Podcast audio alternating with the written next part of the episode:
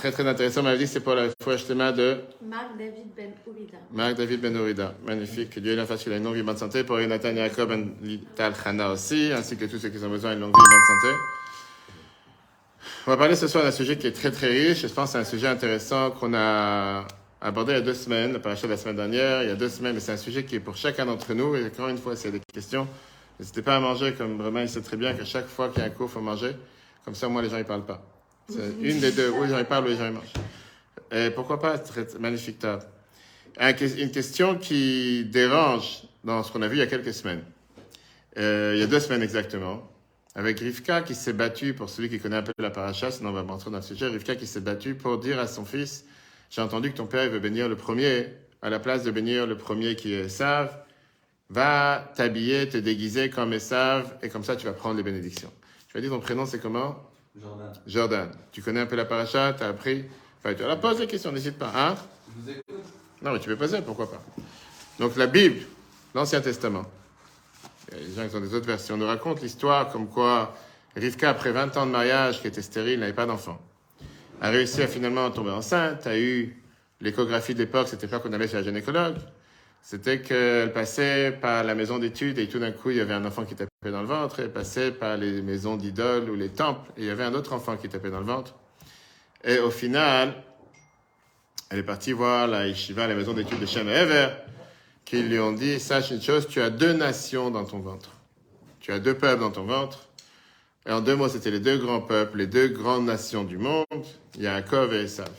Un enfant qui est attiré par les bonnes choses et un enfant qui est attiré par les mauvaises choses. Je vais pas refaire le cours de la semaine dernière, pour le revoir sur etora.fr, ainsi que l'application. Qu'est-ce que ça veut dire que dans ton ventre, tu as déjà un mauvais enfant? Comment on peut dire quelqu'un a quelque chose pareil à une maman, que dans ton, dans ton ventre, tu as déjà un délinquant en clandestin? Pas être une chose pareille. Mais au final, avançons l'histoire, les enfants grandissent, et la Torah nous dit que Yaakov, c'est quelqu'un qui est pieux, quelqu'un qui veut apprendre, et quelqu'un qui est intéressé par l'étude, qui va devenir le troisième patriarche, alors que Esav, Ish Tsaïd, quelqu'un qui est un chasseur, quelqu'un qui est mauvais, on va tout de suite voir quelqu'un qui est pas tellement, pas la, pas la personne idéale. Et au final, on voit comment à la fin de la paracha, Yitzhak qui était âgé, qui ne pouvait presque pas plus voir, était aveugle à cause des encens qui étaient faits par les femmes idolâtres de son fils. Ça, c'est un autre sujet. Comment ça se fait qu'il n'a pas jeté de la maison, mais au contraire, malgré qu'il était quelqu'un qui faisait pas du tout ce qu'il fallait, il l'a laissé dans la maison, il vivait avec lui. Et à la fin, il dit, mon fils, j'ai envie de te bénir, de te donner des grandes bénédictions. Et Rivka, sa femme, n'oublie pas que c'est quand même un mariage qui a duré énormément d'années. Pourquoi énormément d'années? Combien qui sait exactement quel âge elle avait Rivka quand elle s'est mariée? Monsieur le rabbin? Hein? Bravo? Exactement, trois ans. Et, tiens, tu as le, le truc en, en- où il y a le fromage dessus, tu veux me le donner Parce que je me l'ai fait J'ai dessus. pas compris. que- sont mariés à trois ans. Exactement. Elle, elle avait trois ans. Elle avait trois ans. Le repose-pied, oui. Elle avait trois ans. Merci. Et, et il y en a qui utilisent ça. Il y en a qui, il y en a qui utilisent ça pour un repose-pied. hein. Merci beaucoup. Exact. Mon il apprend la Torah tous les jours. Ça, c'est important de. Euh, oui, alors, elle avait. C'était plus de 60 ans de mariage. Entre 20 ans dans laquelle elle était stérile. Et à la fin, qu'est-ce qui se passe? C'est de 84 ans exactement, plus ou moins. Et Rivka qui appelle son fils Yaakov le plus jeune en lui disant Écoute, j'ai entendu que ton père veut bénir le plus grand, qui est un voyou, qui est un mauvais. J'ai pas envie qu'il le bénisse. Va t'habiller avec les habits de Esav, va en cachette, et comme ça, toi, tu vas prendre ses bénédictions. Et c'est ce qui se passe. Yaakov, il rentre. Et Yitzhak, qui ne voit pas parce que, bref, il n'arrivait pas à voir pour les différentes raisons qu'on a vues tout à l'heure. Il bénit Yaakov, et Esav rentre plus tard, et Yitzhak il dit Qu'est-ce qui s'est passé? Je viens de bénir, et il a tout de suite compris qu'il s'est fait avoir. Et il dit, écoute, je peux pas, et ils savent qu'il pique une crise. Ça, c'est l'histoire en deux mots pour notre cher Shabir Jordan. Et à la fin, il dit, écoute, papa, c'était pas une bénédiction prête, tu peux me donner aussi quelque chose pour moi. Et à la fin, il dit, toi aussi, tu seras béni, etc. Mais l'affaire est clos, et après, il se jure qu'il va tuer son frère, il va s'en débarrasser. Bref, l'histoire, comment c'était à l'époque. Mais, hein, question, oui, bien sûr. C'est pas, c'est pas euh, droit d'aînesse qui est, qui est en jeu là à ce moment-là. C'est pas, il n'était pas censé le bénir pour qu'il soit son héritier euh, principal entre guillemets. Qui? De qui vous parlez? De Yitzhak Ben, euh, Oui, Yitzhak, euh, Yaakov et en fait finalement, a. C'est de quoi? Que puisque, que puisque Esav, il a vendu son droit d'aînesse au début de la paracha, donc pour ça, c'est lui qui ne doit pas être béni. Alors, Parce non, je pensais que c'était au moment de la bénédiction. Il voulait le bénir pour valider le fait que c'était. oui, mais il a vendu son droit d'aînesse au départ. Donc, euh, faut jouer les jeux, comme on dit. Si au départ, pour un plat de lentilles, il a vendu son droit d'aînesse, il peut plus revendiquer le fait que maintenant c'est D'accord, j'ai premier né. pas- entendu, hein? Ah, Photographe, j'ai oublié. Ok. Maintenant, la question qui dérange, c'est que, d'abord, qui était ce personnage de Rivka? C'est quelqu'un qui s'appelle Rivka ici? Non, personne. La Torah nous parle de Rivka. Comment elle s'appelle Madame? Déborah. Déborah, la femme de. Ouais. Ok, je tutoie ce soir. La Torah, elle te dit que Rivka, c'est quelqu'un, un personnage qui, par définition, quand la Torah nous parle de mariage, et quand la Torah nous parle du premier mariage de la Torah, qui est d'ailleurs un mariage qu'on va tout de suite voir en long et en large, la Torah nous dit quelle est la qualité première d'une femme pour savoir si je me marie avec elle ou pas. Pas seulement la qualité première, la seule qualité que la Torah nous donne. Est-ce que tu connais un peu le Chumash? Je sais pas, je, je connais pas la réponse à cette question. Je vais pas répondre, mais tu as entendu parler du mariage de Yitzhak et Rivka? Ouais. Alors Qui peut me dire? Madame? La gentillesse. La gentillesse, c'est- si tu veux, mais plus que ça. Générosité. Il y a quelque chose d'autre. Israël. Générosité, gentillesse, Israël, pensant qu'il n'y avait pas de juifs à l'époque. Non, Ahavat Israël. L'amour des prochains. euh, Ah, vas-y, ça veut dire aimer son frère juif. Oui, mais ça- je pense que c'est quelqu'un qui t'a mis dans l'erreur, parce que. Mais quoi? Une seconde, Rivka, il n'y avait pas de juifs à l'époque, c'était les patriarches. Mais pas, c'est c'est dans l'idée. Le critère numéro un que la Torah nous donne, c'est le fait que si jamais elle va donner à boire au chameau, elle va donner à boire à tous ces gens qui sont venus. En deux mots, c'était une femme de bonté. Femme de bonté qui s'inquiète pour les autres, gentillesse, etc. Tout, le monde a dit ça, d'accord? Maintenant, on parle ici d'une femme qui était capable de dire, mais bois, mon cher ami, pas seulement bois-toi, tes chameaux aussi peuvent boire. Vas-y, sers-toi. Elle qui se transforme dans la même paracha comme la semaine d'après, comme la femme la plus pire qui empêche la bénédiction de son premier fils. C'est comment tu peux avoir une mère qui au départ elle a deux enfants et qu'elle décide de kidnapper les prières, les, les bénédictions qui auraient dû données au deuxième, au premier pardon, pour le deuxième. Maintenant, une question qui dérange parce que vous allez me dire, mais qu'est-ce que j'en ai à faire? Ça s'est passé il y a plus de 3000 ans. Rivka n'est plus là aujourd'hui. Il y a des gens qui s'appellent Rivka, bien sûr, mais qu'est-ce que ça me parle? C'est ce que l'on voit tout le temps avec Romain et c'est important. Quand on apprend la Torah, c'est pas quelque chose du passé. Torah, Milachon, Ora. Torah, c'est un enseignement, un enseignement pour la vie de chacun d'entre nous. Qui veut dire, Esav est représenté par chacun d'entre nous ici. Qui veut dire, on a tous un bon côté et on a tous un mauvais côté. On a tous un bon penchant et on a tous un mauvais penchant. Maintenant, on parle de Esav qui était, on va dire, le père des nations à l'époque. Il n'y avait pas l'islam, ça n'existait pas encore.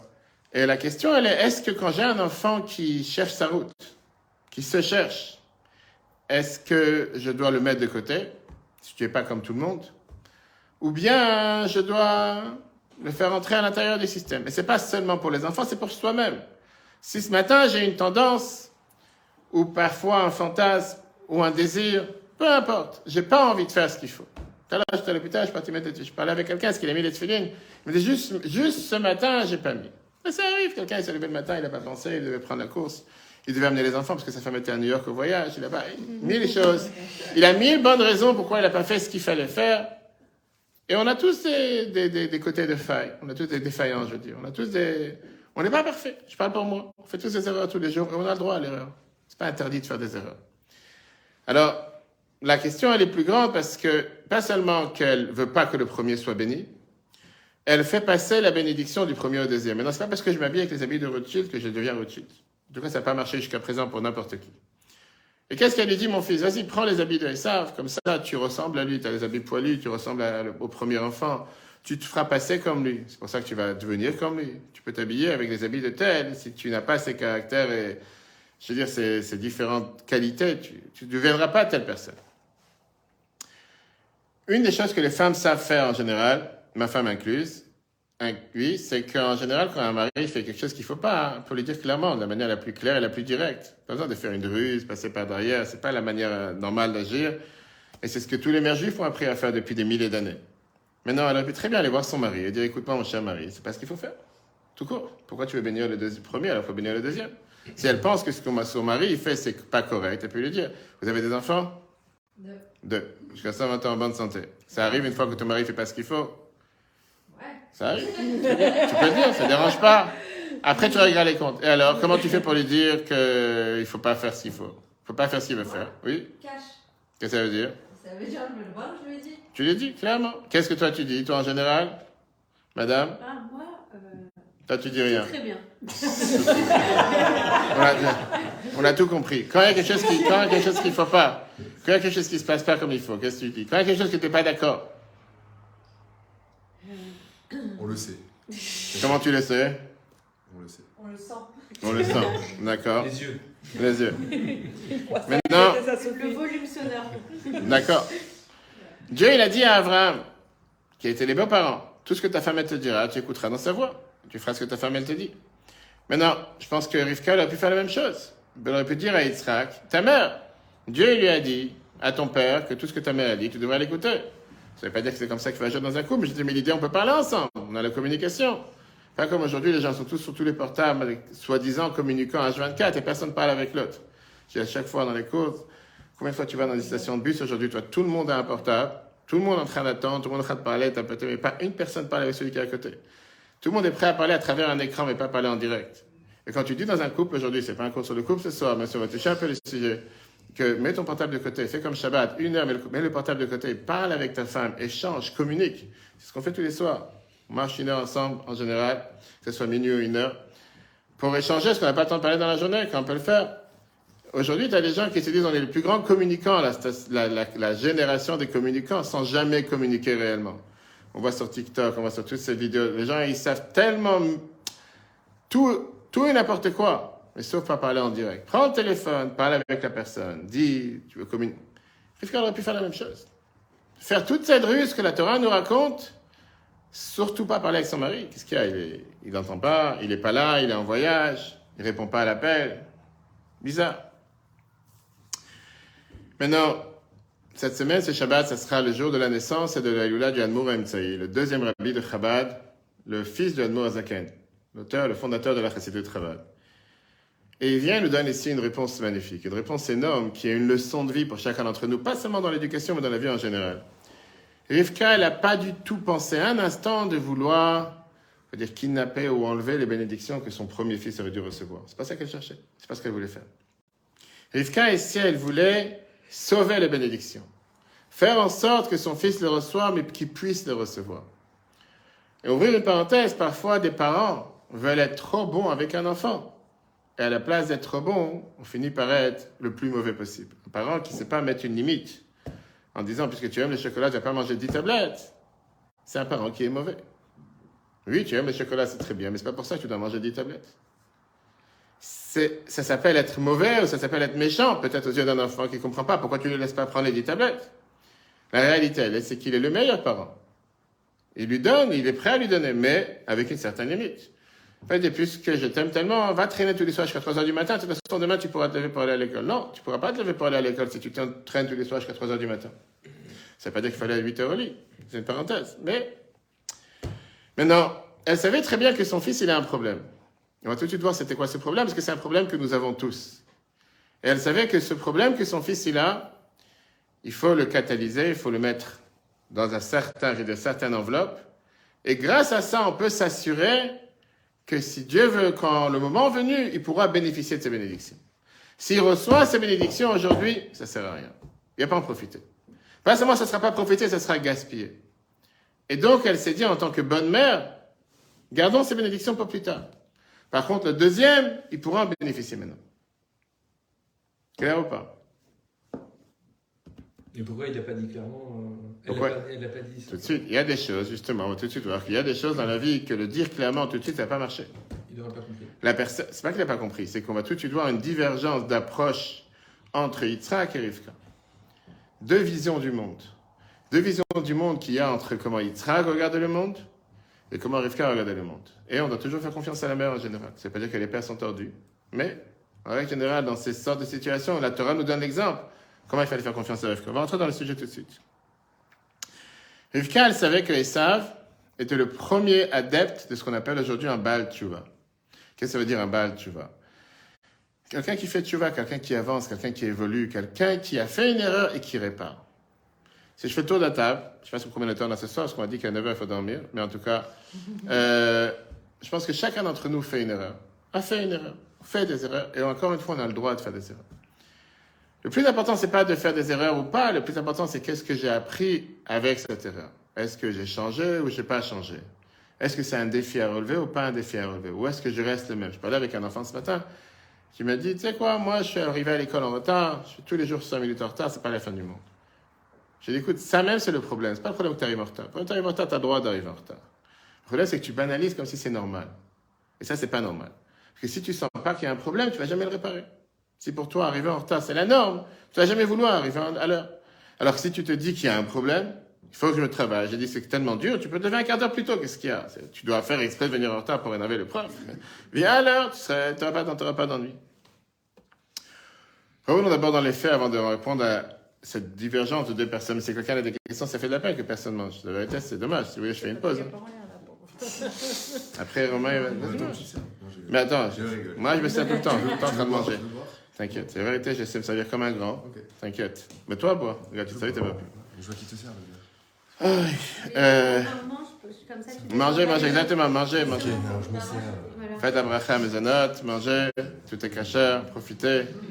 C'est important. Pourquoi vous laissez tout comme ça? Ça fait déjà deux jours qu'elle prépare la table, depuis qu'elle a atterri, la pauvre. C'est passé la veille de Pessah. Yitzhak, il devait fêter son 123e anniversaire. Et commence à se soucier qu'il va bientôt partir de ce monde. La Gemara nous raconte comme quoi Yitzhak s'est dit, puisque sa mère est décédée à 127 ans, cinq ans avant le décès d'un parent, on doit se soucier, peut-être c'est la date que Dieu l'a fixée. Il a vécu beaucoup plus longtemps. Mais peu importe, il appelle Esav et il lui dit, écoute mon fils, va dans les champs, va chasser, je vous lis le texte, prépare-moi un plat que j'aime. Et par ça, je vais pouvoir m'attacher au monde matériel et je vais te bénir avec une vie qui réussit. Ça même, je vous ai dit, on peut ouvrir une autre parenthèse, c'est pas le sujet, on peut voir sur Torah.fr. Yitzhak nous montre comment agir face à un enfant rebelle. Yitzhak nous montre comment agir face à un enfant qui n'est pas forcément dans la norme. C'est pas le mode de vie que Yitzhak, un patriarche, il a rien d'autre à faire que dire à son fils, va me chasser deux, deux moutons, deux béliers, deux animaux, deux agneaux, amenez-moi bien rôti, comme les gens disent aujourd'hui, well done, ou un peu, un peu, un peu cru, pas cru, mets-moi de la moutarde, de la sauce barbecue. C'est de ça qu'on parle. La Torah n'a rien d'autre à faire que d'en raconter une histoire pareille. Un des messages, parmi tant de messages que la Torah va nous faire passer, c'est que Yitzhak, il savait comment se mettre à la place de l'autre? Si c'est ça ce qui lui fait plaisir à son fils, bien on le fait. Pourquoi pas? Il a fait quelque chose d'interdit. Il n'y a pas d'interdit, mais ça c'est son monde. Et à travers ça, il va l'attirer, il va pouvoir se rapprocher de lui, il va pouvoir créer un lien avec lui. Et grâce à ça, pouvoir faire l'amener à un niveau plus élevé. Rivka qui entend le plan, elle dit à Yaakov, habille-toi avec les habits de Esav et va voir ton père comme c'était Esav. Le père qui voit pas, il est aveugle, il va pas faire attention, il va te bénir.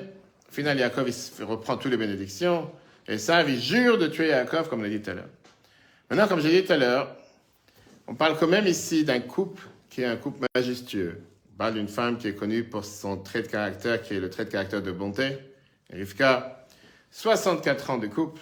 Là, ils ont maintenant 84 ans après 20 ans de mariage dans laquelle ils étaient stériles, n'avaient pas d'enfants. C'est presque la vie de quelqu'un d'entre nous aujourd'hui sur Terre, les gens, sais, 84 ans, etc. Et là, je pense qu'en 84 ans, ils ont appris à parler entre eux. Ils ont appris à communiquer, ils n'avaient pas de portable à l'époque. Ils parlaient en direct, ils parlaient normal. Comme j'ai dit, la seule histoire qu'on connaît de cette femme jusqu'à maintenant, le seul fait que la Torah nous raconte, c'est le fait que c'est une femme qui nous a montré qui est capable à donner à boire pas seulement à un étranger, même à montrer aujourd'hui une femme qui dans la rue connaît pas quelqu'un, elle dit mais viens, viens boire, viens avec moi à la maison boire. On n'est pas dans... Quand on voit les histoires qui se passent en France, que chaque semaine il y a une autre femme qui se fait tuer, ou une jeune fille qui se fait tuer de 14 ans, 15 ans par un inconnu ou par un proche, quelle femme allait dire une chose pareille? Et surtout qu'elle donne à boire à chacun de ses 10 chameaux. Rien d'autre à faire. Chaque chameau boit plus de 100 litres d'eau. C'est pas une femme qui a fait de la musculation, je sais pas, dans le club fitness en bas de chez elle tous les jours pendant 10 heures. Réfléchissez le décor. C'est quelque chose qui est hallucinant. Ça, c'est la seule histoire que la Torah nous raconte sur cette femme. Rien d'autre à faire. Pas qu'elle dit, tu sais quoi, tu veux boire, pourquoi pas, je te... Viens, je te sers, elle remplit la cruche encore une fois pour chaque chameau, 100 litres d'eau par chameau. Elle cherchait à faire de la musculation, montrer qu'elle est forte. Je sais pas, qu'est-ce que... Mais il n'est pas dit que pour les autres chameaux, le seront, le... ils seront montés tout seuls? Midrash, t'as raison. Parfait. Encore une fois, comme c'est très bien, la Torah, la- encore une fois, ça change pas, on peut pas lui enlever le fait qu'elle a, elle a fait son effort et elle s'est battue pour. Maintenant, je suis obligé d'ouvrir une parenthèse. Ton prénom Julia. Euh, tu sais très bien que dans la Torah, tu as plusieurs manières d'expliquer la Torah. Le, sens simple du verset, tu as le sens ésotérique, le sens caché, etc. Tu as préféré choisir le sens caché, il n'y a pas de souci. Le sens simple du verset, tu ne dis pas comme ça, tu prends le texte, texte, c'est pas ce qu'il te dit. On peut discuter, il n'y a pas de problème. On peut très bien dire le puits s'élever. Ce que la Torah nous dit, c'est qu'elle a donné à boire un chameau. Ok, elle a donné à boire un chameau. Un ou deux, je vois pas, même si on ne se connaît pas encore assez, euh, je vois pas une femme, n'importe laquelle sur Terre aujourd'hui, qui voit un étranger pour la première fois, qu'il n'a jamais vu avant, ni par texto, ni sur TikTok, ni sur WhatsApp, ni sur Snapchat. Je dis, viens, viens, mon ami, viens boire avec moi, et viens, prends tous tes chameaux, et c'est elle qui les sert. Et de toutes les façons, il l'a choisi pour ça, parce que Abraham, il lui a demandé cette qualité. Alors, je vais dans ton sens. D'après toi, elle était déjà destinée, elle était déjà fixée, donc c'est même pas pour ça qu'il a choisi. Mais je dis, le premier approche et le premier rapport, c'est un rapport bizarre. Mais néanmoins, c'est la seule histoire que la Torah nous raconte sur cette femme. Rien d'autre. Pour nous montrer qu'on parle ici d'une femme vraiment extraordinaire, une femme qui est spéciale, une femme qui est quand même dans sa manière d'agir, dans sa qualité d'être une femme qui cherche à aider l'autre et qui cherche à aller vers l'autre. Et donc, et de l'autre côté, la même Torah nous décrit cette femme comme la femme la plus bizarre. La femme qui décide de tromper son mari, de ruser son mari, avec l'histoire qui s'est passée à la fin, etc. Je ne cite pas toutes les questions que donne Yitzhak Ababanel, le fameux ministre des Finances en Espagne, raconte sur cette paracha, plus d'une dizaine de questions et beaucoup d'autres. Comment une femme si gentille, si tendre, si bien peut se battre contre son fils? Pourquoi agir avec un tel mensonge? Comment on peut transférer une bénédiction d'un fils à l'autre en juste changeant les habits Et on en passe, etc. Comme j'ai dit tout à l'heure, elle a un problème avec ce fils depuis longtemps, pas d'aujourd'hui, ça fait 20 ans qu'elle était stérile et cet enfant est né, je veux dire, ça fait 20 ans que- qu'elle a cet enfant, 64 ans elle a eu ses enfants, et qu'au final, euh, depuis la naissance, avant même qu'il naisse cet enfant dans son ventre, il indiquait qu'il allait vouloir aller chez les idoles. Donc depuis, on va dire depuis qu'elle est, avant même, là, depuis la conception, cet enfant il a un problème avec elle. Elle s'entend pas avec lui. Parle aujourd'hui à une femme qui est enceinte et qui te dit qu'elle a un enfant dans son ventre et qu'elle aime pas parce qu'il va faire telle et telle chose. Mais il y a aucune échographie sur Terre aujourd'hui qui va te montrer que cet enfant va devenir un délinquant potentiel ou qui va vendre des barrettes ou des savons, on va savoir quoi d'autre, ou il va être un chouf quelque part. Ou on va le retourner, on va le retrouver quelque part en prison, dans une des prisons du 77 ou ailleurs. Ouais, pas- ça n'existe pas. Maintenant, la Barbada, elle continue sur tout ça et elle te dit que Rivka, ici, elle avait une supériorité sur Yitzhak que Yitzhak n'avait pas. Ça, c'est la réponse à la question de, j'ai oublié le prénom? Patrice. Patrice. J'ai trop de mémoire, ça arrive surtout le soir.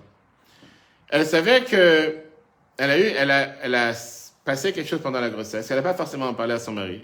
Elle voulait pas lui faire plusieurs soucis après 20 ans de stérilité. Et elle savait que, avant même que les enfants ils sortent du ventre, il y a ici deux mondes. Que ces deux mondes représentent l'humanité tout entière, comme on va tout de suite voir, d'où sont les convertis. Dans la Torah, on a tous les plus grands convertis sont tous sortis des descendants de Esav, pas des descendants d'Ishmaël. Pas l'islam, mais les autres nations du monde. Parenthèse qu'on va peut-être aborder tout à l'heure. Elle savait très bien que Esav, pour l'instant, ça n'a pas marché. Pas comme elle aurait voulu. Par contre, Yaakov, c'est l'enfant béni. Et donc, elle voulait que Yitzhak soit d'accord et bénisse Yaakov. Elle savait très bien que Yitzhak, que Esav, aussi recevoir les bénédictions. Mais plus tard, pas maintenant. Maintenant, restons sur le sens simple. Elle cherche à enlever les bénédictions d'Esav, elle fait passer à Yaakov. Et comme j'ai dit tout à l'heure, ce qui dérange le plus, comment on peut avoir une mère qui agit comme ça envers ses propres enfants? C'est pas une prof, c'est pas une institutrice, c'est pas une aide, pas une, aide sociale, ou va savoir une, une assistante sociale, pardon. On parle d'une mère. Une mère de faire une telle différence entre les enfants, c'est quand même euh, pas dire méchant, mais c'est pour ça on est obligé d'avoir affaire avec la chassidoute. La chassidoute, c'est la mystique juif. Pas seulement la chassidoute rabbin, la chassidoute tout court en général, qui nous donne toujours ces révolutions dans pas seulement la pensée juive, mais comment ne pas interpréter le texte basique comme c'est écrit, parce que c'est vrai que tu peux rester avec des questions que tu n'arrives pas à comprendre. Et la Torah nous donne ici deux allusions. Deux allusions pour nous montrer qu'il y a quelque chose de beaucoup plus profond. Ça te fait travailler.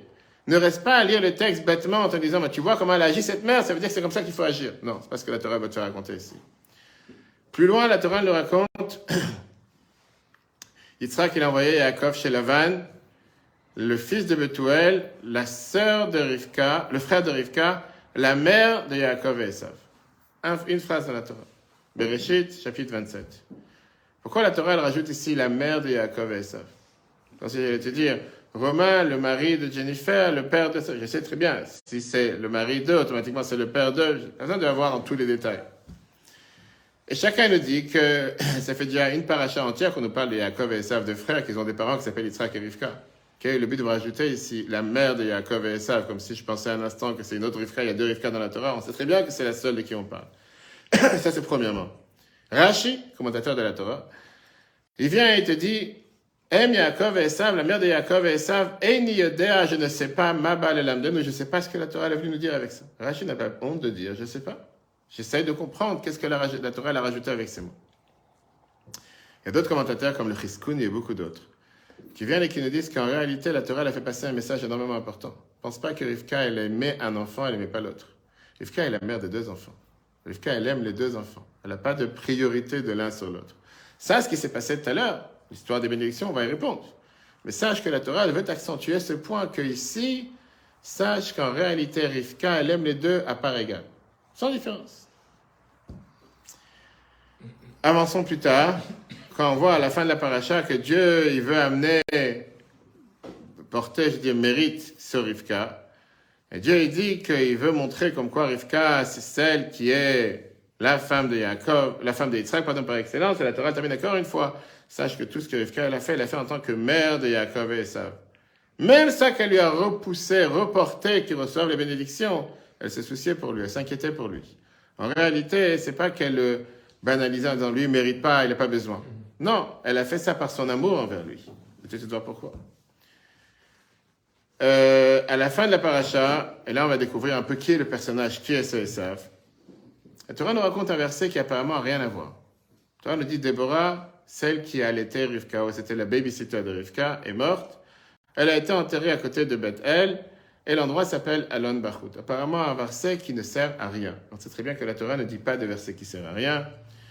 Et la Torah nous raconte en se disant, est-ce que d'abord, une nouvelle loi, qu'est-ce que ça veut dire? De là, on apprend que Jacob, il a dû faire les sept jours de deuil pour la babysitter de Rivka.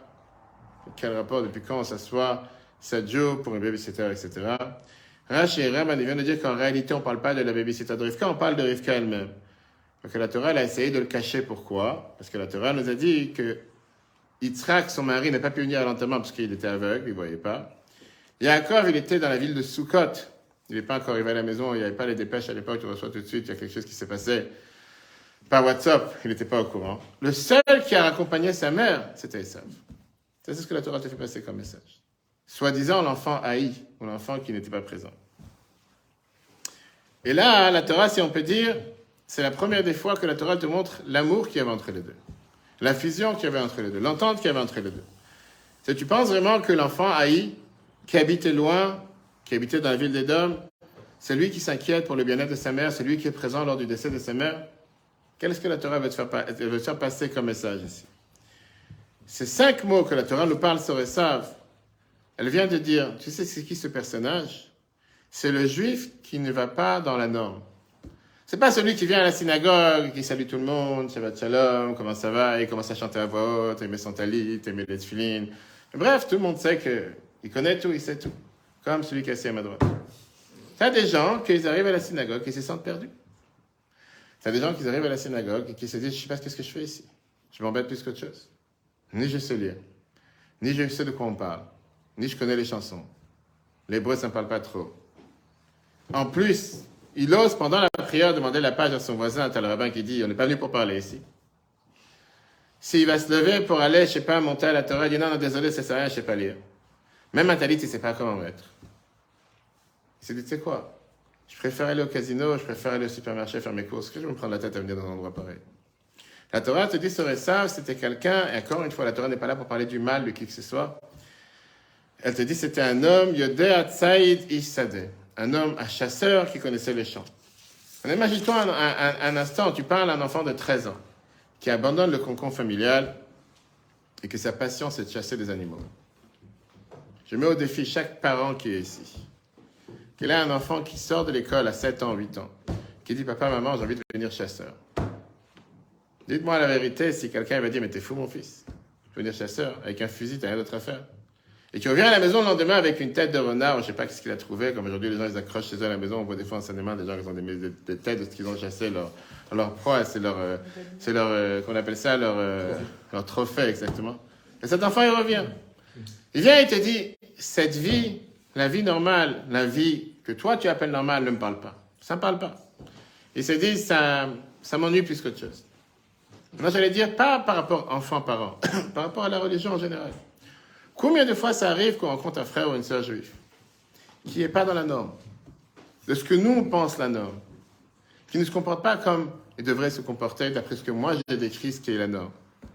Et encore une fois, oui, bien sûr, un juif doit faire la Torah les mitzvot, manger kasher, faire Shabbat, le familial, des accords, on en passe. C'est un juif qui n'a pas eu cette chance d'apprendre. Il n'a pas eu cette chance d'être éduqué dans le système, ce qu'il faudrait faire. Et je dis, c'est mon quotidien parce que je le rencontre tous les jours. Tous les jours, je rencontre des juifs qui viennent de nulle part. Ce juif, je suis parti amener les filets, je t'ai raconté tout à l'heure. Il était allongé, il vient de se faire opérer d'un cancer du côlon.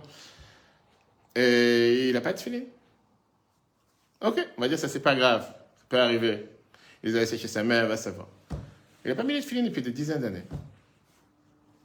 Tu as deux approches. Tu as une approche de quelqu'un qui va dire quoi? À ton âge, je n'aime pas les filines. C'est pour ça qu'il t'est arrivé ce qui t'est arrivé. Tu n'avais qu'à apprendre à mettre filines dans ta vie. Tu n'avais qu'à après la prière tous les jours. Et je vous dis, c'est un discours qu'on entend. Pas se voir la face, on parle entre nous, même si c'est en live. C'est un discours qu'on entend malheureusement.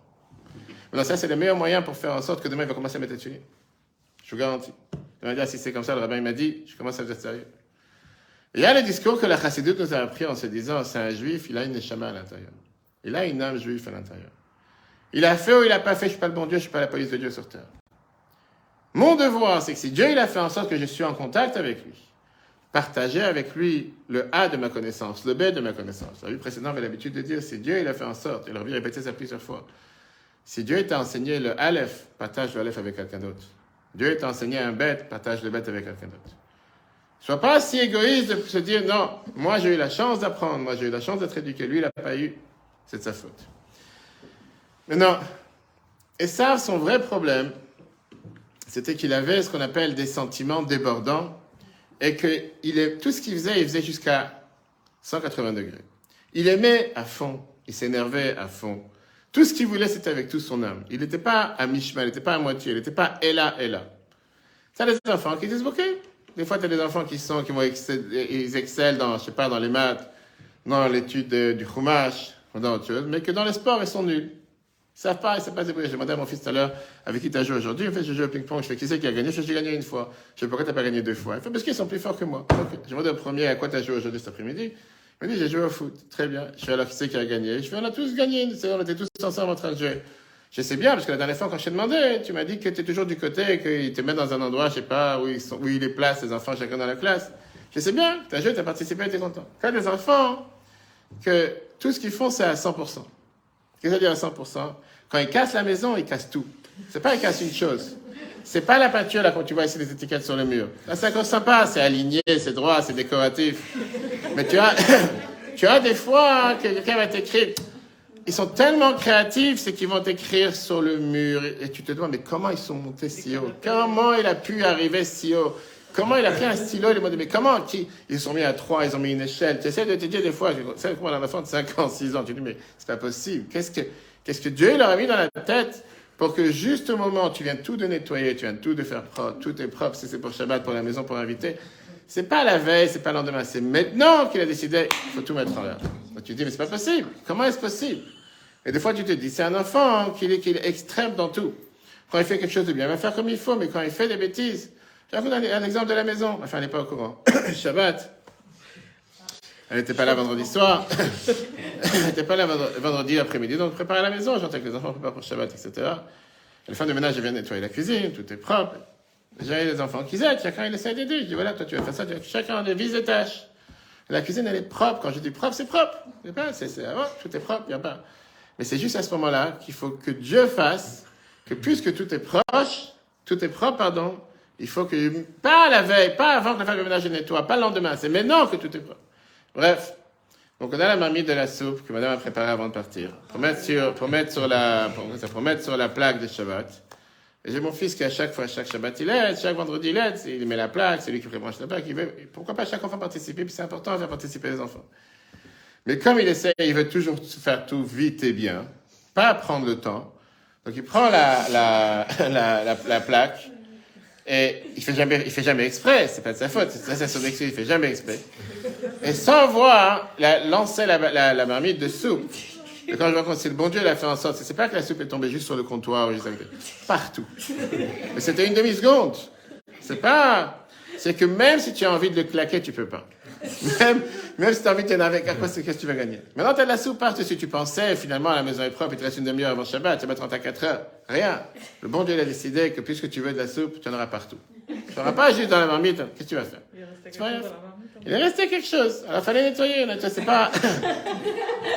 J'ai dit, tu as des enfants que tu ne peux pas leur en vouloir. Qu'est-ce que tu veux?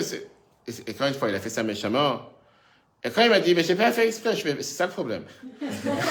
si tu aurais fait exprès, ça aurait été encore un, un- un demi-problème. Le problème, c'est que tu pas fait attention. Et c'est, c'est à chaque fois la même chose. C'est, le même, c'est à chaque fois la même réponse. Je pas fait exprès. Je fais, personne dit que tu as fait exprès. C'est pourquoi tu fais pas attention quand tu fais quelque chose. Tu vois qu'elle a marmite en face. Tu sais que tu as la plaque dans les mains. Fais attention. C'est ce qu'on te demande. C'est pas un enfant de deux ans. Ça, c'est un cas pratique pour Sophie. Hein? Qu'est-ce qu'il y a? C'est c'est la vie de, de ma cousine. Pourquoi? Qu'est-ce qui se passe? Raconte. Qu'est-ce que j'ai raté? Des catastrophes chez elle. Pourquoi t'as- Bah, j'ai des enfants maladroits. Qu'est-ce que ça veut dire- que maladroit? Bah, qui font pas attention à leur environnement. Mais je vais te dire une chose, on se connaît pas. Je pense que chacun d'entre nous, on agit de la même manière. Je pense pas que ça s'appelle, on peut pas dire un enfant, en tout cas, je suis pas d'accord, je pense pas que c'est un enfant maladroit. Je pense pas qu'il faut faire attention. Je pense qu'encore une fois, là, je parle de ce cas précis, par exemple, mais c'est dans tous les cas. Chercher certainement, il a cherché à aider, il a cherché à faire du bien, il n'a pas cherché depuis le départ, il dit, mais non, je veux tout faire pour envoyer la marmite de sous partout. Il aurait pu prendre la marmite tout seul, il n'a pas besoin de prendre une plaque pour le faire. Je pense que parfois, les enfants nous font refléter qui nous sommes. Dans la vie de tous les jours, on fait toutes ces erreurs.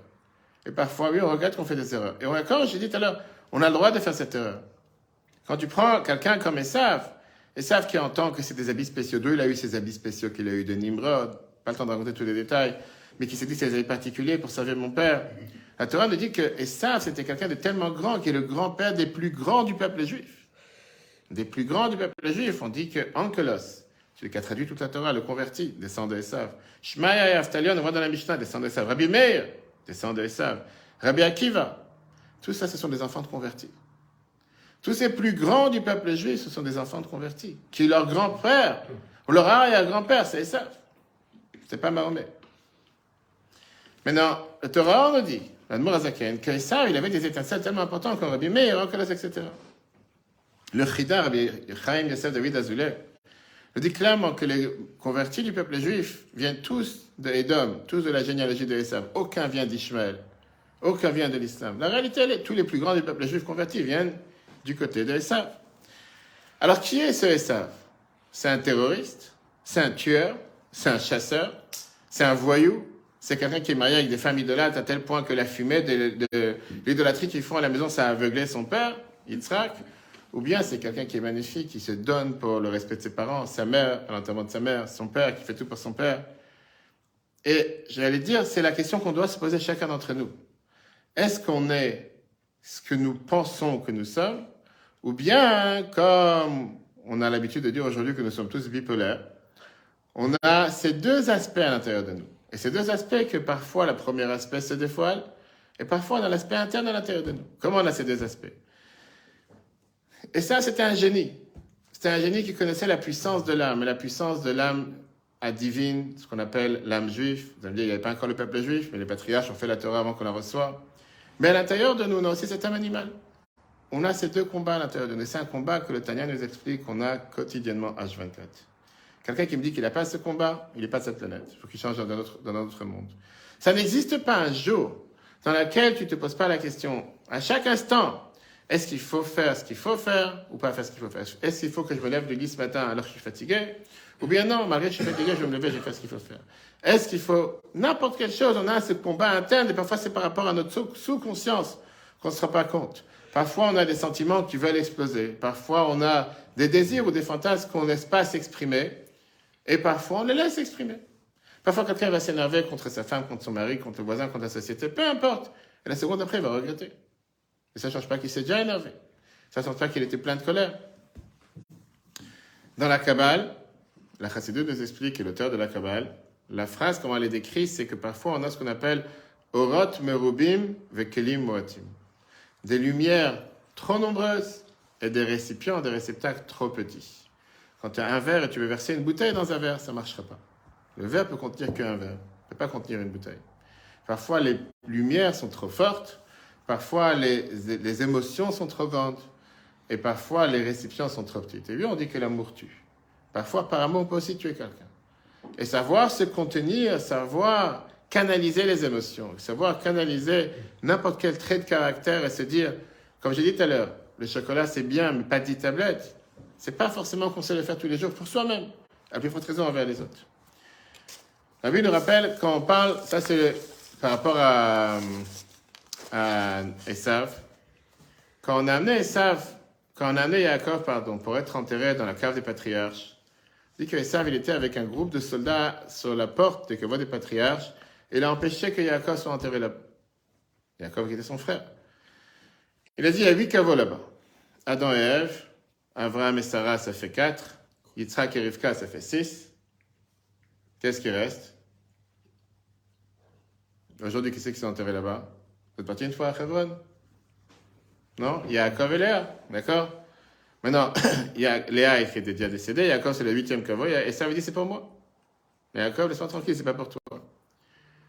Il a dit, ça m'appartient, je suis le huitième, c'est moi qui dois rentrer là-bas, c'est pas quelqu'un d'autre. Ils ont envoyé Naphtali qui est parti en Égypte pour aller chercher les actes d'achat, les contrats de vente du coffre-fort de Yosef. Bref, en attendant, Hushim, le fils de Dan, Hushim, le fils de Dan, il comprenait pas, il était sourd, il comprenait pas ce qui se passe. Il dit son grand-père, il est là, le cercueil, on ne laisse pas enterrer, qu'est-ce qui se passe? Il dit qu'il a pris un bâton, il a tapé sur la tête de ça. À l'époque, c'était la manière de parler, comme on voit aujourd'hui dans certains quartiers. Et la tête s'est détachée de son corps, et elle a tourné jusqu'au cercueil de Yitzhak, et elle est enterrée là-bas. C'est qu'aujourd'hui, dans la cave des patriarches à Hebron, il y a huit corps, huit patriarches, et la tête de Esav. Attends, j'ai pas compris. Il a donné un coup de, de bâton et il est mort? Ça, pourquoi tu considérais qu'il y a. Ah. À l'époque, c'est comme ça que les gens ils agissaient. Tu, tu vis pas dans certains quartiers, mais ça se passe quotidiennement, en général. T'entends pas. Maintenant, ça veut dire que la, la, la explique, la Chassidoute, que Esav était départagé entre la tête et le cœur. Il y a le cerveau et il y a le cœur. Qui veut dire que dans le cerveau, il était peut-être avec des idées spirituelles très élevées, mais le cœur, pas forcément suivait le cerveau. Qui veut dire, quand on met ça dans le contexte de chacun d'entre nous, combien ici présents, on, parfois dans la tête, on sait exactement ce qu'il faut faire. Mais le cœur dit déjà différemment. Parfois le contraire. Le cœur veut agir d'une certaine manière et la tête te dit, il ne faut pas agir de cette manière.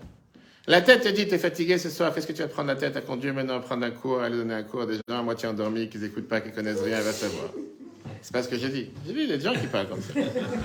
Et tu as des gens qui vont te dire, tu sais quoi, qu'est-ce qui a dit, qui a dit que tout tu dois comprendre? Et ça, c'est une des bases. Une des bases fondamentales du judaïsme quand on est ce mois de Kislev. Le mois, on va voir dans deux semaines. Je donne une conférence à Romainville, si Dieu veut. Surtout ce sujet du 19 Kislev, le jour de la libération de prison d'Admour Azaka, le premier habit de Chabad, le jour du dévoilement de la Chassidou du Baal Tov, qui est de faire régner le cerveau sur les sentiments. Si on résume la Chassidut en une phrase, c'est ne pas faire ce que je veux, mais faire ce qu'il faut faire. C'est facile à dire, tout le monde le dit. Mais dans la vie de tous les jours, c'est un combat quotidien. Parce que par définition, le corps est matériel et l'âme est spirituelle. Le corps tire vers un sens, l'âme tire vers l'autre sens. Le corps veut faire tout ce qui est les choses grossières, matérielles, terrestres, animales, et l'âme veut faire ce que Dieu veut. Et c'est un combat quotidien. Et pas forcément qu'on s'entend tous les jours. Pourquoi Dieu devait faire les choses si compliquées? C'est un autre cours, on peut voir sur l'application les cours de Tania. On a plus d'une soixantaine de cours dessus. En six ans, on a fini d'écouter un marim. Mais la base de la chassidoute vient nous montrer que Dieu, voulait justement nous mettre au défi. Dieu, voulait qu'on se batte quotidiennement à ne pas se laisser aller, à ne pas faire ce qui est facile. Faire les choses faciles, c'est ce qu'on a expliqué dans le cours hier soir. S'il n'y a pas de concurrent, tu vas pas vouloir aller faire encore mieux de ce que tu as fait jusqu'à aujourd'hui. Si tu es le seul sur le marché, tu vas jamais vouloir faire mieux. Quand tu as un concurrent, tu vas toujours vouloir faire mieux. C'est une des raisons pourquoi c'est bien d'être jaloux quand c'est utilisé comme il faut. Rivka, mais donc quand on reprend ça dans le contexte de, Avra- de, de Yaakov et Esav, en réalité, il n'y a pas de débat entre eux. Comme je dis, c'est un des couples les plus parfaits que la Torah nous passe. C'est pas un couple qui était vraiment, euh, ils se parlaient pas, ils communiquaient pas, etc. C'est pas que Yitzhak voulait bénir Esav et Rivka ne voulait pas qu'il soit béni. Le débat, c'était sur la tactique, sur la manière de faire. Comment lui faire passer les bénédictions qu'il doit recevoir?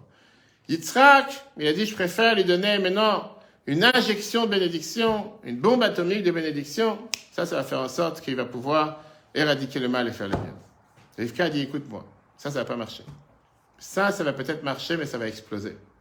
Le récipient n'est pas fait pour. C'est un verre qui est fait en cristal. Si tu mets de l'eau chaude, ça explose. Tu dois mettre de l'eau tempérée, de l'eau adaptée. Veut dire quoi Yitzhak n'était pas au courant? Deux manières de faire. On a le droit d'être d'accord, d'être en désaccord. Comme dans tous les couples. Yitzhak se disait, moi je pense qu'il faut mettre une bombe de lumière, une bombe de bénédiction. Ça, ça va faire en sorte qu'il va totalement faire ce qu'il faut faire, être dans le bon chemin. Rivka a dit, je pense qu'il y a un temps pour ça. Aujourd'hui, c'est pas le moment. Il n'est pas encore prêt pour. On va bientôt fêter la fête de Hanouka. Je vais donner les kits, on va distribuer à chacun après. Un des grands débats qu'il y a dans la Gemara sur Hanouka, c'est le fameux débat entre Beth Hillel et Beth Shammai. Le débat qui est, est-ce qu'il faut allumer 1, 2, 3, 4, 5, 6, 7, 8, comme on a l'habitude d'allumer en général les bougies de Hanouka, ou bien 8, 7, 6. Exact. Et c'est quoi la halakha? 8, 7, 6. C'est qui qui a dit ça? C'est toi qui as dit ça. D'accord? Qu'est-ce que tu allumes le premier soir de Hanouka C'est la première. Tu viens de dire 8, 7, 6. Une bougie. Non, mais non, parce que euh, euh, Mais le débat c'était est-ce qu'il faut allumer 1, 2, 3, 4, 5, 6 ou 8, 7, 6 Pourquoi tu as dit 8, 7, 6 8, c'est vite d'un coup le premier jour, puis c'est Ah non, non, je croyais dans l'ordre. Vous croyez la 8, chronologie 7, 6 ou 1, 2, 3. Mais alors 8, 7, 6, comment c'est dans l'ordre 8, 7, 6 Ah, la. Ah non, non, c'est pas ça que je parlais. Je disais que le débat il est est-ce que le premier jour il faut allumer une bougie, le deuxième deux bougies, le troisième trois bougies, ou bien le premier jour allumer 8, le deuxième 7, le troisième 6 et le dernier jour une. Est dans la halakha. Beth Hillel, Beth Shammai. C'est pas la seule chose bizarre qui est dans la Torah. Maintenant, la réponse elle est, la halakha on dit très bien que la halakha elle est quoi? Chanukah. Le mot Chanukah c'est l'acronyme de Chet Nerot ve halakha ke Beth Hillel. Huit bougies, et la halakha, elle est comme Beth Hillel, qui veut dire on allume 1, 2, 3, 4, 5, 6. Le premier jour, une, deuxième jour, deux, troisième jour, et on finit avec. C'est quoi l'idée derrière? Encore une fois, on s'ennuie, on n'a rien d'autre à faire que de parler. La, la Chassidut explique que la- le débat, c'est un débat qui est le même débat qu'on a entre Yitzhak et Rivka. Est-ce que il faut commencer? Beth Shammai te dit, tu veux éclaircir le noir? Hanouka, on a le devoir de propager le miracle. Pour ça, on allume toujours dans les grandes places. Enseignement, on en a quatre allumages. C'est le flash info. On a lundi soir à Ponto-Combo avec le maire. Lundi 19. 18, on peut pas parce que c'est la Coupe du Monde. Mais lundi soir euh, avec le maire. Mardi soir à Bissy-Saint-Georges avec le maire. Mercredi soir à Noiselle, à avec le maire. Et Fontainebleau face avec euh, Château de Fontainebleau face à Napoléon Bonaparte. Tous les ans, on a l'allumage aussi là-bas avec la présence du maire. Tout celui qui veut venir. Après, il y a les présents aussi, mais ça, c'est pas pour le public. Mais en tout cas, c'est l'idée d'allumer à l'extérieur, de propager le miracle. Shema, vient et te dit, il fait noir. C'est comment tu éclaires, tu éclaires la nuit Tu mets une bombe de lumière. Une énorme lumière. Mais qu'est-ce qui se passe pour tout celui qui sait quand il fait noir, pas comme ici, il fait vraiment noir, et tout d'un coup tu exploses la lumière? Qu'est-ce qui se passe avec chacun d'entre nous en général? Qu'est-ce qui se passe? Hein? Mal aux yeux. Mal aux yeux, tu vois rien. Tout d'un coup, avant d'ouvrir les yeux, tu commences à aveugle, tu vois pas. C'est trop fort. Par contre, aujourd'hui, dans toutes les nouvelles maisons tu rentres, les gens, ils ont l'habitude d'avoir les boutons qui peuvent te, régler la lumière de 5%, 10%, 15%. Quand petit à petit, tu mets la lumière, là, tu peux t'adapter. Viens, Beth Shammai, et te dit, tu sais quoi? Tu veux chasser la lumière? Tu veux chasser l'obscurité, pardon? Tu veux exploser la lumière. Enfin, tu as explosé la lumière, là, tu vas voir. Ça, c'est l'approche de Yitzhak. Rivka, elle dit, cher ami, parlant à son mari, si tu veux qu'il puisse recevoir la lumière, commence avec une bougie. Commence pas avec huit. Si tu veux être capable de vraiment profiter de cette lumière, commence avec une. Commence avec une bougie qui veut dire avec un seul niveau, une lumière. Demain, une deuxième. D'ailleurs, c'est ce qu'on dit le message de Hanouka, le fait de se jamais se contenter avec ce qu'on a fait dans le passé, toujours augmenter, toujours évoluer. Et prenons la même chose avec le voyage à New York des femmes qui vient de se passer, des dames, le voyage des hommes la semaine prochaine. Et on dit à chaque fois qu'il faut prendre des bonnes résolutions, remercier, avancer. Et combien de gens, quand tu parles de prendre des bonnes résolutions, qu'est-ce qu'ils te disent? Je le rabbin demain, je fais prier trois prières par jour, pureté familiale, je commence à mettre deux paires de tefilines, je commence à faire Shabbat 24 heures sur 24, je vais me couvrir la tête. Oui, on a l'habitude de mettre deux paires de tefilines tous les jours, Rabbeinu-Tam. Bref, je fais la totale. 613 commandements, je suis pas Cohen, je suis pas femme. Tout ce qui est pour moi, je commence à faire. Magnifique. Mais je vous garantis que ça va pas durer. Ça va durer un jour, deux jours. Parlons des régimes. Un métier que je connais bien. Dans lequel les gens vont te dire, tu sais quoi, à partir d'aujourd'hui, je mange plus de gâteaux, plus de sucreries, monsieur le rabbin, je dis, je fais les choses dans la norme. Je vous garantis que ça marchera pas. Pourquoi ça marchera pas? Parce que quand tu veux avoir une énorme, une bombe de lumière, quand tu veux faire quelque chose qui est sans limite, que ça c'était Yitzhak, Yitzhak, pourquoi il pensait comme ça? Parce qu'il pensait qu'Esav était prêt à recevoir. Il connaît aussi son fils. Mais elle s'est trompée, ça n'a pas marché. C'est pour ça qu'il lui a pas donné les bénédictions, il s'est pas trompé. Non, Rivka, Pourquoi ça n'a pas marché? Adam, pas fini Qu'est-ce que ça n'a pas marché par rapport à qui? À Esav. On n'a pas fini Désolé. Où- D'où tu sais que ça n'a pas marché? Mais il n'a pas fini de rien. Pourquoi il n'a pas fini bien? Mais il n'a pas choisi la bonne. Ok, à la fin du cours, tu me diras si tu penses la même chose. Dans une heure, pas fini. Combien de gens te disent je suis prêt à mourir pour le nom de Dieu? Je ne demande pas de mourir pour le nom de Dieu. Je te demande de vivre comme un juif. Vivre comme un juif qui veut dire c'est beaucoup plus dur de vivre en faisant ce que Dieu demande, que c'est d'un je mourir pour. Vivre comme un juif, ça veut dire que chaque jour, c'est un débat quotidien. C'est le fait que quotidiennement, se dire qu'est-ce que je peux faire aujourd'hui de mieux par rapport à hier Comment aujourd'hui mon quotidien va être différent par rapport à hier Comment aujourd'hui je vais agir différemment? Et pas si c'est pas seulement aujourd'hui, jour d'anniversaire. J'ai oublié que je vais te vraiment pour son anniversaire la semaine dernière. Il vient d'avoir 55 ans, il lui reste encore énormément de moments. Important de. Le jour d'anniversaire, c'est quoi? Le jour d'anniversaire, on médite, on réfléchit, on dit c'est ton jour de Rosh Hashanah. Le jour dans lequel tu dois prendre des bonnes résolutions pour toute l'année à venir. C'est le jour où Dieu a décidé que ton, le monde ne peut pas vivre sans toi. Le jour où Dieu a décidé que tu as une mission à faire sur terre, que sans toi, le monde ne peut pas exister. Et alors? Qu'est-ce que j'en ai à faire? Qu'est-ce que j'en ai à faire Le bon Dieu, il a décidé que le monde ne peut plus être le même sans toi. Il a décidé de te mettre à cet instant, ce moment précis. En quoi tu vas évoluer? En quoi tu vas changer par rapport à hier? Alors Hein? Alors, le rabbi, il a dit qu'il faut faire la tzedaka le jour de son anniversaire. Oui Pas que ça. Beaucoup plus. Ben que ça. Méditer le jour d'anniversaire, réfléchir. Qu'est-ce qu'on C'est les dix commandements qu'on envoie à chaque fois aux auteurs reçus dans la lettre? Le fait de se dire en quoi cette année je vais être différent de l'année dernière. En quoi je vais changer, en quoi je vais évoluer? On grandit tous matériellement. Mais est-ce qu'on grandit spirituellement? Est-ce qu'aujourd'hui je vais toujours me suffire avec ce que j'ai fait l'année dernière ou je vais toujours évoluer et avancer? On a le devoir d'avancer. On ne peut pas être en décalage. On donne à nourrir à notre âme, on doit donner à nourrir à notre corps aussi, sans différence. Alors pour répondre à la question de Julia, est-ce que concrètement ça a marché? Est-ce que Yaakov a réussi à avoir un impact sur son frère? Et ça, c'est une des plus grandes questions qu'il y a dans le Chumash Bereshit qu'on se demande. Est-ce qu'au final, cet exploit ou cette, cette approche de Rivka, c'était une approche qui a réussi à la fin ou qui n'a pas réussi Dans deux semaines. On retourne, Yaakov, il revient en Israël. Après qu'il s'est enfui de son frère qui a voulu le tuer. Sa mère qui lui a dit, sépare-toi de son frère, etc. Et on voit qu'après 34 ans de déconnexion totale, il décide, si on peut dire, d'aller réveiller le chien qui s'est endormi. On parle quand même de son frère. Pourquoi il a dû s'enfuir? Il a dû s'enfuir parce que son frère voulait le tuer.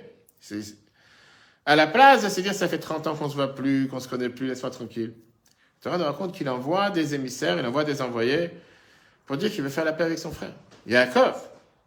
La Torah te dit que Vaishlach, Yaakov, Malachim, il a envoyé des anges vers Esav. Et Dieu dit à Yaakov, il est parti, il s'est séparé de toi, toi tu vas le chercher. T'as un voyou qui essaie de venir t'embêter dans la rue, peux pas le voir, il dit, tu pas une cigarette, quelque chose, ça, je peux t'aider. Il est venu casser ta voiture, laisse-le tranquille, qu'il s'en aille. Pas seulement que Yaakov, envoie des anges, mais il se rabaisse face à son, frère- face à huit reprises, la Torah nous dit qu'il appelle mon maître, Adoni, mon maître Esav. Et il se dit, ton esclave. Et disant à son frère, je suis ton serviteur, ton esclave.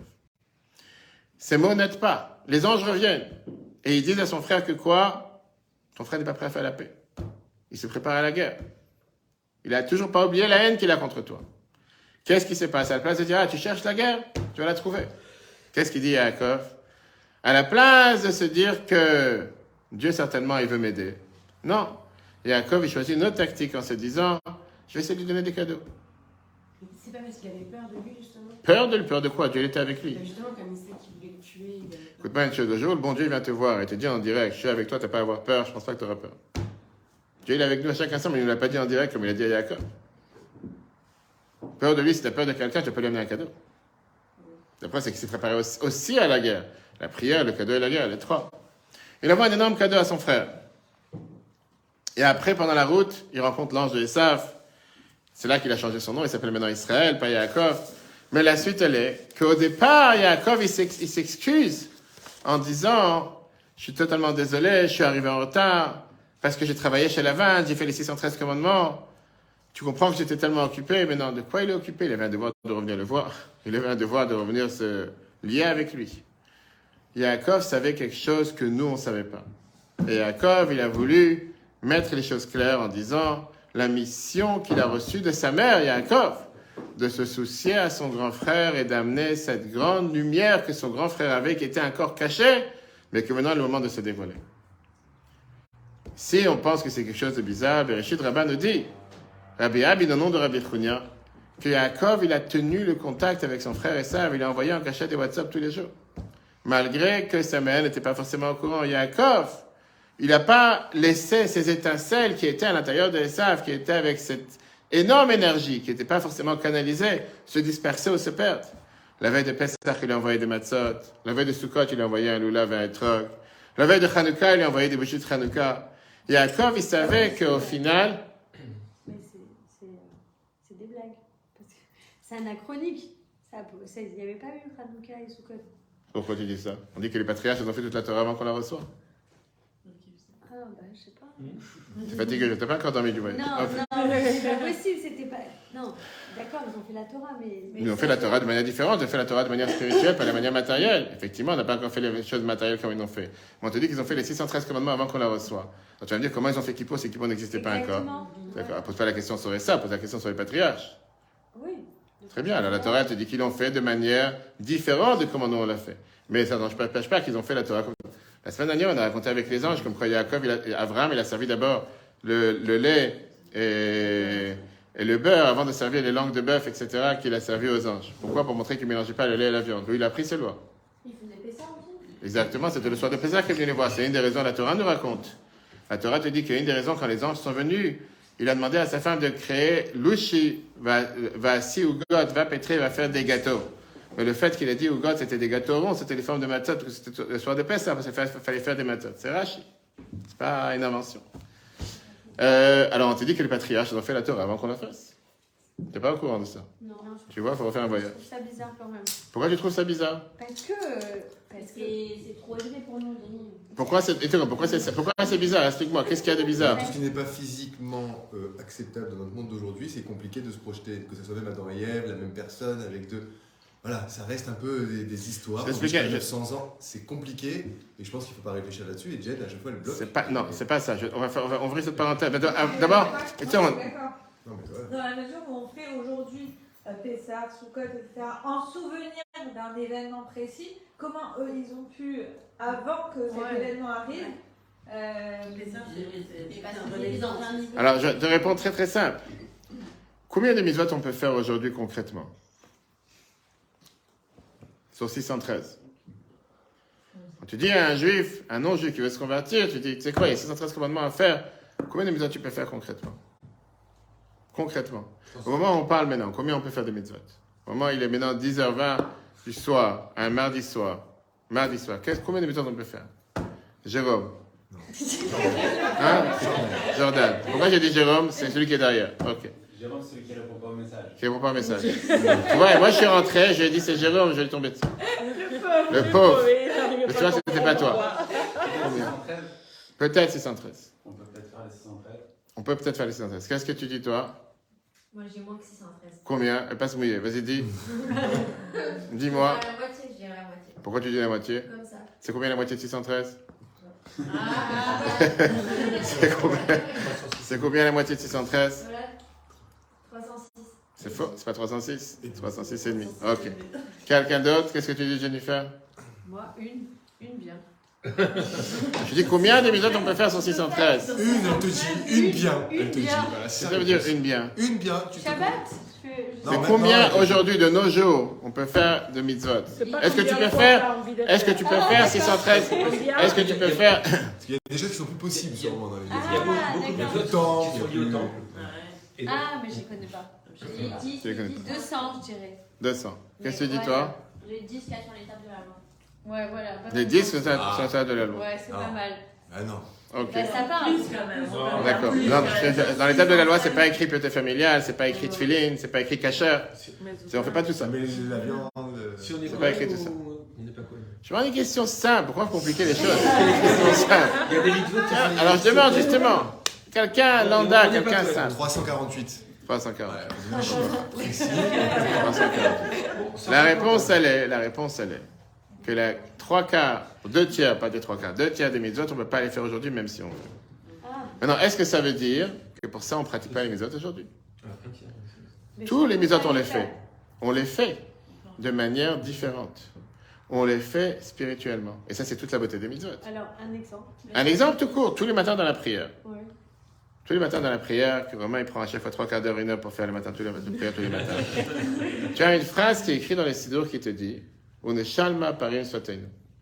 Qu'aujourd'hui, qu'on n'a pas la possibilité d'amener les sacrifices dans le temple. C'est pour ça qu'on fait la prière du matin, la prière de l'après-midi et la prière du soir, pour remplacer les sacrifices qu'on amenait dans le temple, le matin et l'après-midi, et les sacrifices qui continuent à brûler sur l'autel, qui continuent jusqu'au soir. C'est-à-dire que tu as énormément de mitzvot aujourd'hui qu'on ne peut pas faire matériellement parlant, et on les fait spirituellement. Et avec ça, c'est considéré comme si on a fait les mitzvot à 100%. Le temple aujourd'hui, malheureusement, il n'est pas encore reconstruit. On prie tous les jours que Dieu nous renvoie Mashiach avec la reconstruction du temple. En attendant, on te dit que quand on apprend les lois du temple pendant la période des trois semaines, c'est considéré comme si on est en train de construire le temple. C'est moi qui le dis. C'est Dieu qui a dit à Ézéchiel, Ézéchiel en français, Dieu lui a dit, va enseigner les lois du temple au peuple juif pour la construction du troisième temple. Ézéchiel s'est plaint à Dieu en disant, mais les juifs sont en exil, à quoi ça sert d'apprendre les lois du temple? D'abord, amène Mashiach, après on parlera du temple. Dieu lui a dit quoi? Parce que mes enfants sont en exil, le temple sera annulé. Dieu lui a dit, va apprendre avec eux les lois du temple. Et grâce à ça, ça sera considéré comme s'ils sont en train de, considérer, de construire le temple. Donc, qu'est-ce que je suis en train de te montrer Qu'il y a pas mal de choses aujourd'hui, que tu veuilles ou pas, qu'on ne fait pas matériellement, mais on les fait spirituellement. Et c'est considéré comme si on les avait fait matériellement. Donc, revenons au sujet des patriarches. Dans ce sens, ça marche. Dans ce sens, ça marche. Revenons au sujet des patriarches. Ils n'ont pas fait, on te dit que Yaakov, te dit que Yaakov ne mettait pas les tefilines comme nous on les met. Il mettait pas les peaux de vache avec les lanières noires, etc. Mais il mettait des morceaux de bois qui mettaient les tefilines. Avec après, jeté par terre, ça n'avait pas de doucha, la nouveauté du don de la Torah. En 2448, c'est qu'il y a eu ce contact et cette connexion entre le matériel et le spirituel qu'avant n'avait pas. Mais ça ne change pas qu'ils mettaient les tefilines. 2448. Ça ne change pas qu'ils faisaient tous les autres mitzvot. D'accord? Soit Pessah, Sukkot, etc. Alors effectivement, pour nous, on les fait par rapport au temps. Mais eux, ils les faisaient spirituellement parlant. Ils connaissaient toute la Torah avant qu'on la fasse. Terminons avec, donc, avec la réponse à Julia qu'on a dit tout à l'heure. Yaakov, il a continué le contact avec Esav, et c'est ce qu'on dit toute la prière, dans la prière de tous les jours. Ve'alu Moshim be'ar Tzion lishpot et Esav, comme Mashiach va venir. On va pouvoir monter vers Tzion, on va revenir à Jérusalem. Et là, on va pouvoir être réunis encore avec tous ces étincelles de Esav qui se sont évadés, qui se sont éparpillés dans le monde entier. Que parfois, ils sont restés comme des étincelles non élevées, non ramenées vers la sainteté, non dévoilées, non éclairées. Et quand Mashiach va venir, on verra comment tout a déjà été éclairé, tout a déjà été illuminé. Donc c'est un processus qui a commencé depuis l'époque, qui ne s'est pas encore terminé puisque Mashiach n'est pas encore là. Mais au final, et ça est en train d'être amélioré. Maintenant, si tu veux parler en mots en 2022, je pense que vivre dans une période dans laquelle nous vivons aujourd'hui, c'est la plus belle période du monde. Je ne parle pas maintenant du Qatar et tout ce qui se passe aujourd'hui là-bas, mais quand tu vois que les nations du monde regardent le peuple juif avec une telle admiration, quand on voit qu'un des plus petits pays au monde apporte tellement de bien à l'humanité tout entière, que ce soit en médecine, que ce soit en technologie, que ce soit. Quand on voit l'évolution de comment le monde admire, approche. Alors bien sûr, on peut toujours se focaliser sur le point noir qu'il y a sur la feuille. On peut toujours le faire, c'est facile à certaines personnes qui cherchent à faire. Je pense qu'on a le devoir de regarder. Je parlais justement, quand on parlait de, je suis parti voir cet enfant qui est à l'hôpital, je parlais avec les parents, j'étais juste à côté avec un, un autre enfant dans la chambre, qui a une leucémie, il est là-bas depuis le mois de juin, et je leur disais aux parents, les non-juifs, parce qu'on a le devoir dans la halakha en parenthèse, que quand on va visiter un malade, quand il y a un non-juif dans la chambre, il faut d'abord visiter le non-juif avant le juif. Dans la halakha. Le Shulchan nous dit ça. Et donc je parlais avec la maman en disant ça fait combien de temps, etc. Et je lui donné du chocolat, des bonbons à l'enfant non-juif. Je suis pas venu pour le voir, je suis venu pour voir, mais peu importe, il est là, il faut, peut pas te faire comme s'il n'est pas là.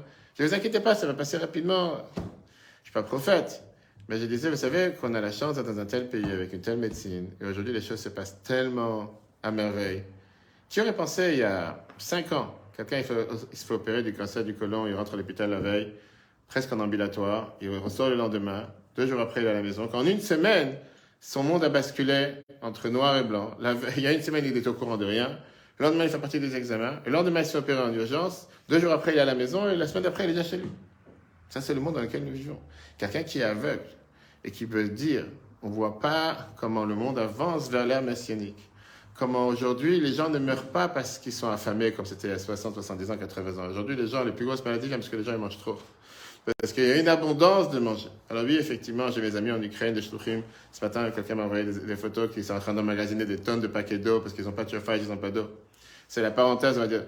Quand on regarde le monde en général, il y a une telle abondance, une telle, je veux dire, approche à la médecine. Il y a une telle aujourd'hui, tellement de bonnes choses autour de nous. Ça, c'est la plus belle période dans laquelle Dieu nous a placés. Et c'est à nous de remarquer ce bien. Quand on voit qu'aujourd'hui, on a tellement plus de facilité à faire tellement de choses qu'il n'y avait pas il y a 5, 10, 15, 20 ans. Et plus on avance, mieux c'est. Diffuser la Torah aujourd'hui sur les réseaux sociaux. Qui aurait pensé aujourd'hui que quelqu'un peut être assis chez un inconnu chez soi à la maison et écouter les cours de Torah à l'époque? Il faut écouter un cours, il faut prendre la voiture, il faut se déplacer et venir. Alors qu'aujourd'hui, dans les quatre coins du monde, tu as des gens qui peuvent apprendre, se renseigner. Que des merveilles. Ça, c'est comment? Ces étincelles des saves qui sont éparpillées partout sont en train de s'éclairer, se ramener, évoluer jusqu'au temps où Machin va venir, ils vont être totalement dévoilés. Mais terminons avec la leçon pour chacun d'entre nous. À l'intérieur de chacun d'entre nous, on a tous ce on a tous ce potentiel, on a tous cette bombe atomique de lumière, de bonheur, de, bénédiction, de force positive. Parfois, on ne sait pas comment l'exploiter. Et J'ai pas dit parfois, la majorité des fois, combien de scientifiques montrent qu'une personne normale utilise son cerveau à combien de pourcents? Personne parle, tout le monde dort. Hein? 10%. Combien on est capable de faire beaucoup plus? Combien on se sous-estime? Combien on se met des barrières? Sur le rabbin, je ne suis pas religieux, je ne suis pas pratiquant, je ne suis pas Lubavitch, je ne suis pas... Va savoir. Tellement de catalogues, cata, catalogue, je ne sais pas comment, euh, comment on dit ça en français. Catalogue, Cataloguer. Catégorisation. Catégorisation, comment vous voulez. Combien combien d'étiquettes on se met pour ne pas faire un pas en avant? Et combien de fois on voit que quand on a franchi le cap et on a fait un pas en avant, on est capable de faire tellement plus? Combien on se sous-estime les forces que chacun d'entre nous nous avons à l'intérieur de nous? La leçon qu'on apprend de notre cher Rivka et de Esav, c'est comment se dire que on a tous un potentiel énorme. À nous de l'exploiter, à nous de l'utiliser. Combien parfois on se dit qu'on n'est pas capable Et malheureusement ou heureusement, c'est la raison pourquoi Dieu envoie des épreuves. Pourquoi Dieu envoie parfois des défis? C'est pas le mot épreuve, juste le mot défi. Parce que grâce aux défis, on peut aller plus loin. Quand on a un mur face à soi, quand on a une barrière, comme je dis à chaque fois dans une course à cheval, on ne veut pas mettre un cheval à une barrière qui est à 10 cm du parterre. On va le mettre à 20 cm, 30 cm. Et dès qu'il a sauté, il a fait un tour, on va le mettre à 30 cm. Qu'est-ce que tu le fais souffrir, le pauvre? Qu'est-ce que tu le fais sauter encore plus haut? S'il n'y a pas la barrière, il ne va pas sauter. Tu as mis notre barrière, il va sauter plus haut. Et plus la barrière elle est haute, plus il va sauter encore plus haut. Et plus il va dévoiler les forces internes qu'il a à l'intérieur de lui. Pareil avec chacun d'entre nous. À nous de se, pas prendre en main, mais de se dire, on pourrait faire tellement plus. On pourrait avancer tellement plus. Ne pas avoir peur de faire ce grand saut en se disant que Dieu a confiance en nous. Dieu nous a donné cette neshama, on est tous une parcelle divine à l'intérieur de nous. À nous de l'exploiter au maximum. Et quand on l'exploite au maximum, Dieu il te dit, ouvre- ouvre-moi comme la porte, d'un, d'un trou d'une aiguille, et moi je t'ouvrirai comme la porte d'un palais. Montre, fais un pas, fais un geste, attrape la corde, fais juste un pas en avant, n'aie pas peur de faire quelque chose de plus. Tu vas voir, tu seras capable de faire beaucoup plus. Le cours en replay sur l'application eTorah, ainsi que le site etorah.fr. Très bonne soirée à tous et à la semaine prochaine.